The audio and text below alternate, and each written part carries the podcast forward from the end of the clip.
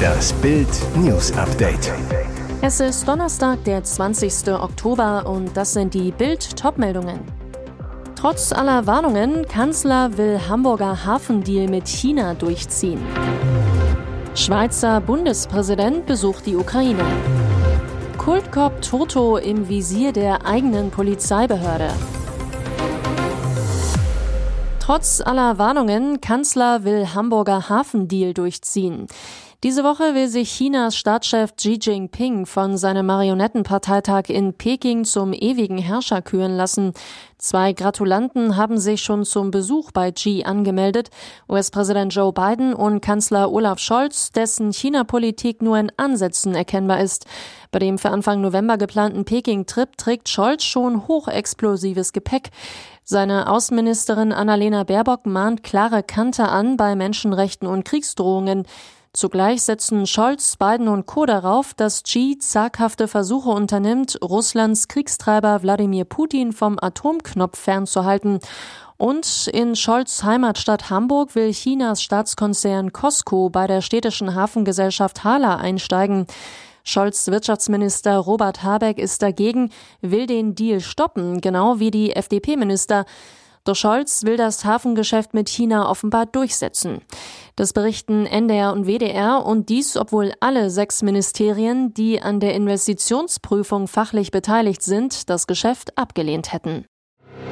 Schauen Sie mal, Herr Steinmeier, hier besucht ein Bundespräsident die Ukraine. Die neutrale Schweiz zeigt Stärke in der Ukraine. Bundespräsident Ignazio Cassis ist zu einem Besuch in Kiew angekommen, während Deutschlands Bundespräsident seine für heute geplante Reise aus Sicherheitsgründen absagte. Im Zentrum des Treffens steht der Wiederaufbau, sagte Cassis, der auf Twitter ein Foto seiner Ankunft per Bahn postete. Gestern hatte Bild erfahren, dass Bundespräsident Frank-Walter Steinmeier seinen seit Wochen geplanten Besuch in Kiew abgesagt hatte. Stattdessen will der Bundespräsident heute mit Zelensky telefonieren. Offenbar haben andere Länder aber nicht die gleichen Sicherheitsbedenken wie Deutschland. Am Mittwoch hatte schon Griechenlands Außenminister Nikos Denias Kiew besucht. Ein ukrainischer Regierungsbeamter sagte am Mittwoch zu Bild, während der Bundespräsident seinen Besuch absagt, gibt es viele internationale Diplomaten und Gäste, die gerade jetzt in der Hauptstadt Präsenz zeigen wollen. Kriminelle Gang terrorisiert Nachbarn und Polizei in Berlin.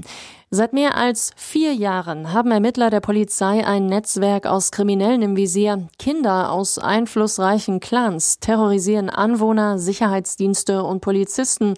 Selbst Fahnder der Mordkommission werden mit dem Tode bedroht. Es fliegen Molotow-Cocktails und Steine auf Sicherheitsmitarbeiter. Regelmäßig brennt es. Treffpunkt ist die Schranke zur Werner-Düttmann-Siedlung. Mobilisiert wird per WhatsApp. Im Kiez herrscht eine Angst vor dem Mob. Denn wer aufmuckt oder mit der Polizei redet, muss mit dem Schlimmsten rechnen. In den Akten taucht als Anführer der sogenannten Gräfe-Kiez-Truppe Jihad W. auf. Die Beamten der vierten Mordkommission suchen ihn mit Haftbefehl. Grund, er und Omar O. sollen an den Maientagen in der Hasenheide den verfeindeten Mohammed Rabi erstochen haben. Schon dessen Bruder Nidal wurde von einem anderen Clan im September 2018 getötet. Ärger für TV-Kultkop. Toto im Visier der eigenen Polizeibehörde. Irgendwas ist ja immer. In seinem neuen Buch vom Leben und Überleben schreibt Kultpolizist Thorsten Toto Heim offen und herzlich unter anderem über Kuriositäten seiner zahlreichen Einsätze. Natürlich wurden davon viele nicht von TV-Kameras begleitet. Attacken auf ihn, lustige Anekdoten aus dem Streifenwagen, aber auch Kritik an Neidern und Mobbing aus den eigenen Reihen. Auch von seltsamen Momenten berichtet er. Das Buch hat nun die Personalbehörde der Polizei auf den Plan gerufen. Laut dem Landesamt für Ausbildung, Fortbildung und Personalangelegenheiten werden die Inhalte des Buches dienstrechtlich geprüft. Ein Sprecher der Behörde zu Bild, das ist ein normaler Ablauf, es wird aktuell nicht gegen den Kollegen ermittelt. Das Buch wird nun erst einmal gelesen. Zuständig für die Sichtung Totos eigene Polizeibehörde in Bochum, nicht das Landesamt selbst. Der Kultkopf zu Bild. Wir haben im Buch niemanden diskreditiert oder namentlich in die Pfanne gehauen. Es soll ein unterhaltsamer Einblick sein und keine Abrechnung. Ich mache nach wie vor meinen Job, den ich seit Jahrzehnten liebe, mit vollem Elan. Ruhestand auf dem Papier gibt es erst 2024. Und jetzt weitere wichtige Meldungen des Tages vom Bild Newsdesk. Im Briefkasten herrscht weiter gähnende Leere und die Wut der Bürger wird immer größer. Bild berichtete gestern über das Postchaos in Deutschland. Bundesweit kommen Briefe verspätet oder gar nicht an. Mancherorts kommt die Post seit Wochen einfach gar nicht mehr. Die Deutsche Post DHL Group weiß um ihre Zustellschwierigkeiten, nennt einen hohen Krankenstand wegen Corona und Personalmangel als Ursachen. So wütend sind die Bildleser. Gavenda, Bad Zwischenahne, Niedersachsen. Meine Tochter hatte am 3. Oktober Geburtstag. Oma und Opa haben einen Brief geschickt. Nichts angekommen. Glasermeister Martin Heuer, Glinde, Schleswig-Holstein.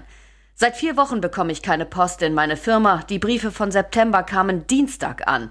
Fehlen also nur noch zwei bis drei Wochen Post. Peter Heer, Freiberg am Neckar in Baden-Württemberg. Am 29. September wurde mein Rentenbescheid in Berlin versendet. Leider habe ich ihn bis heute nicht. Und Dr. Thorsten Pillow Saarbrücken. Ich warte auf Versicherungsunterlagen, Verordnungen, Rezepte. Das Einzige, was ankommt, sind Postzustellungsurkunden mit falscher Corona-Quarantäne. Was für eine unfassbare Tat. In der Gemeinde Großstrümpkendorf in Mecklenburg-Vorpommern haben Brandstifter eine Unterkunft für Ukraine-Flüchtlinge angezündet. Lichterloh stiegen die Flammen in den nächtlichen Himmel, zerstörten fast das komplette Gebäude. Das Feuer war Mittwoch gegen 21.20 Uhr an einer Außenwand am Haupthaus des redgedeckten Hotelkomplexes Schäfereck ausgebrochen. In dem Hotel waren seit März dieses Jahres 14 Flüchtlinge aus der Ukraine untergebracht. Am Abend des Feuers waren zusätzlich noch drei Mitarbeiter des Roten Kreuzes vor Ort. Die Flammen griffen rasend schnell auf das Dach über, was sich sofort entzündete. Verletzt wurde zum Glück niemand. Nach jetzigem Stand konnten alle 14 Bewohner unverletzt aus der Einrichtung gebracht werden. Den drei Mitarbeitern ist auch nichts passiert, sagte ein Sprecher des Landkreises Nordwestmecklenburg. Die Polizei geht eigenen Angaben zufolge von Brandstiftung aus. Noch am Tage des Feuers hatte die Polizei die Unterkunft wegen einer Hakenkreuzschmiererei auf dem Eingangsschild aufgesucht. Auch aus meiner langjährigen Erfahrung als Feuerwehrmann gehe ich derzeit davon aus, dass das Feuer absichtlich gelegt wurde, erklärte Landrat Tino Schumann. Die Nachricht war ein Schock für alle Fans. Schlagerstar Matthias Reim sagte seine Konzerte ab. Der Grund ernste gesundheitliche Probleme. Jetzt diese schöne Botschaft. Es geht ihm wieder besser. Über seinen Konzertveranstalter Semmel Concerts ließ Reim Auftritte im September und Oktober aus gesundheitlichen Gründen absagen.